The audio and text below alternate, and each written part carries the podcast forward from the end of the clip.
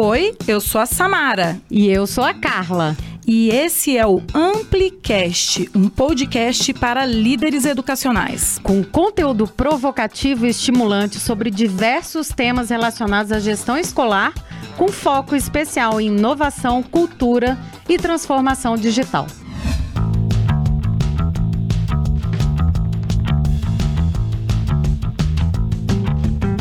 E nosso primeiro episódio do Amplicast, Samara, estamos super orgulhosas e felizes de começar esse projeto para líderes educacionais.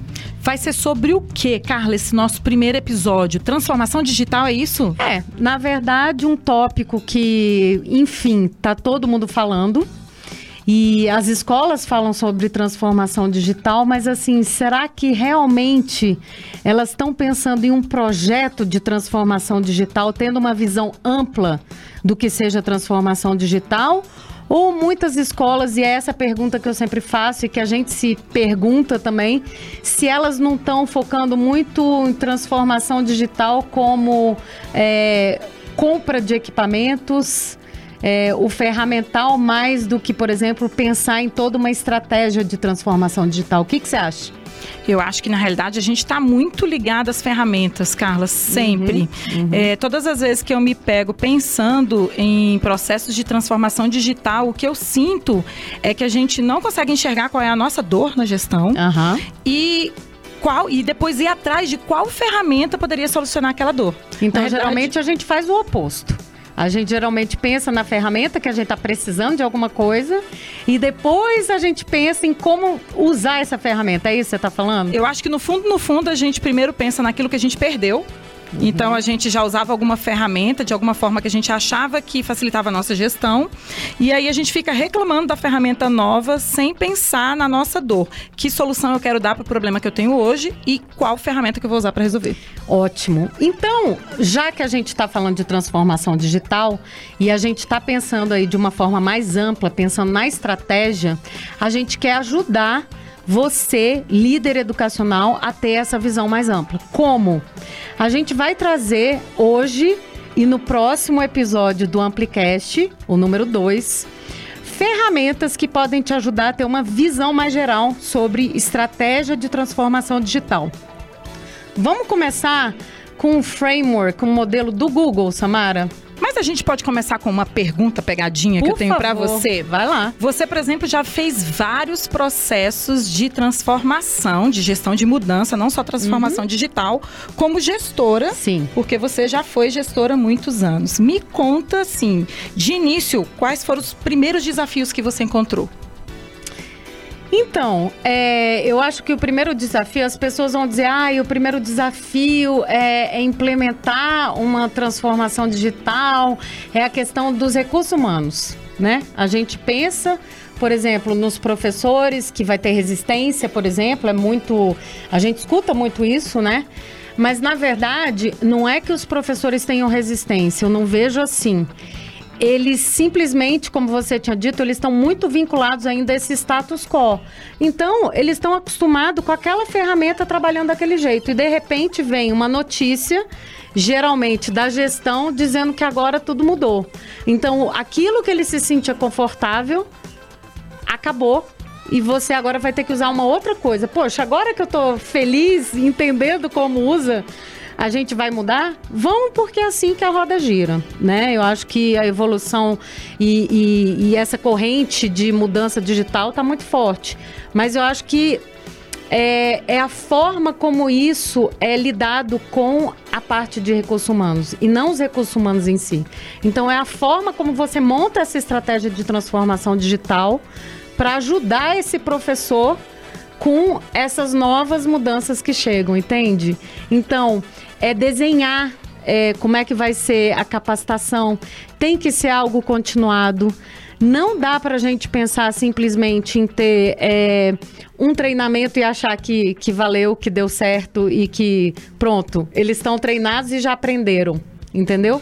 Como que você sente? Como é que foi das vezes do, do seu lado quando você estava do lado do professor? É, na realidade. O que, que você sentia? Eu já vi, eu já vivi várias experiências. Eu já vivi a experiência em que a transformação digital chegou e ela foi imposta pela gestão. Oh. Não funcionou muito bem na uhum. época. Eu senti que poucos professores aderiram porque Por a gente não conseguiu enxergar o significado daquilo. Ah, então pega no primeiro ponto do modelo do Google, que é na parte de pré-transformação antes de você ir lá e querer implementar alguma coisa, é a preparação.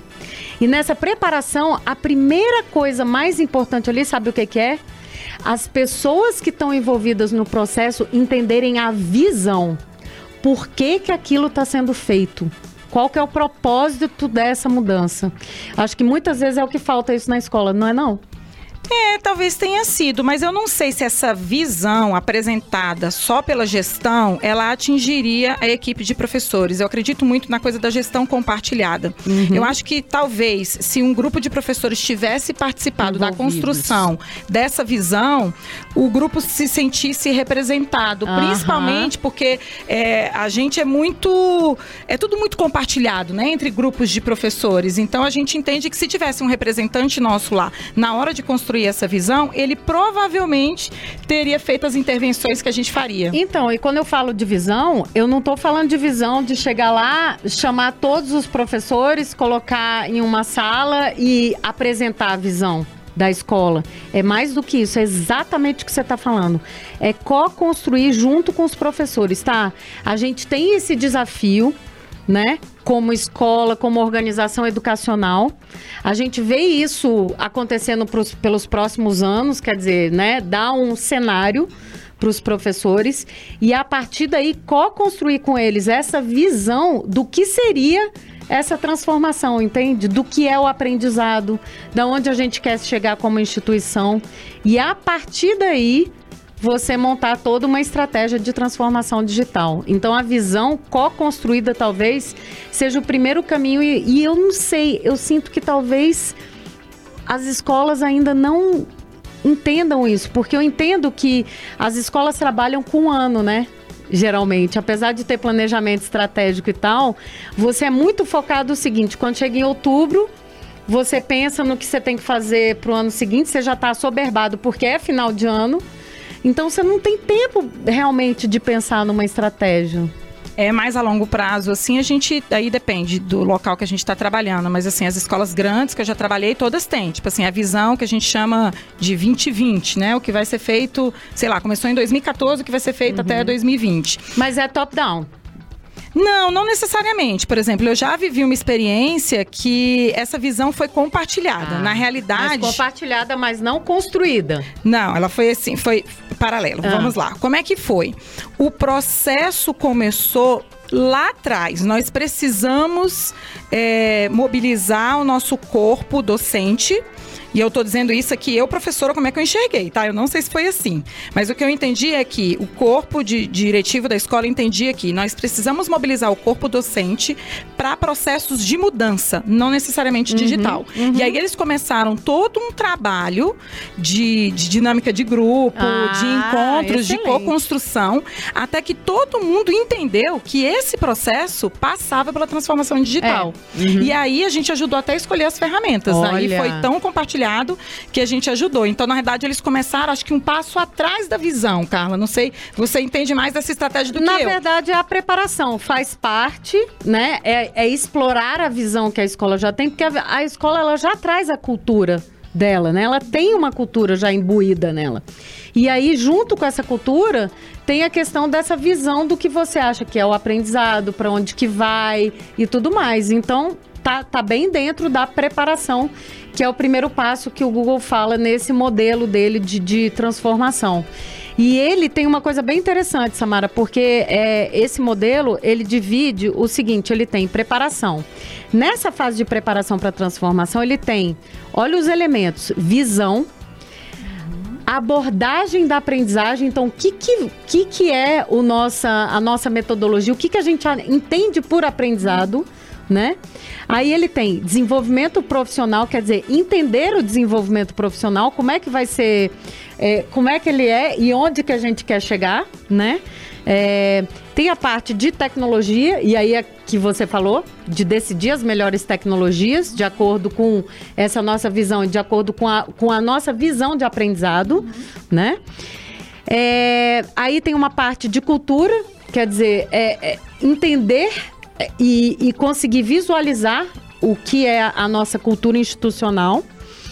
É, comunidade e família, outro aspecto fundamental quando a gente está pensando em transformação, porque isso tem que ser trans, transparente para as famílias e para a comunidade. Você tem que comunicar o que você está fazendo, você tem que envolver. E nós participamos de um processo numa escola que foi super interessante, né?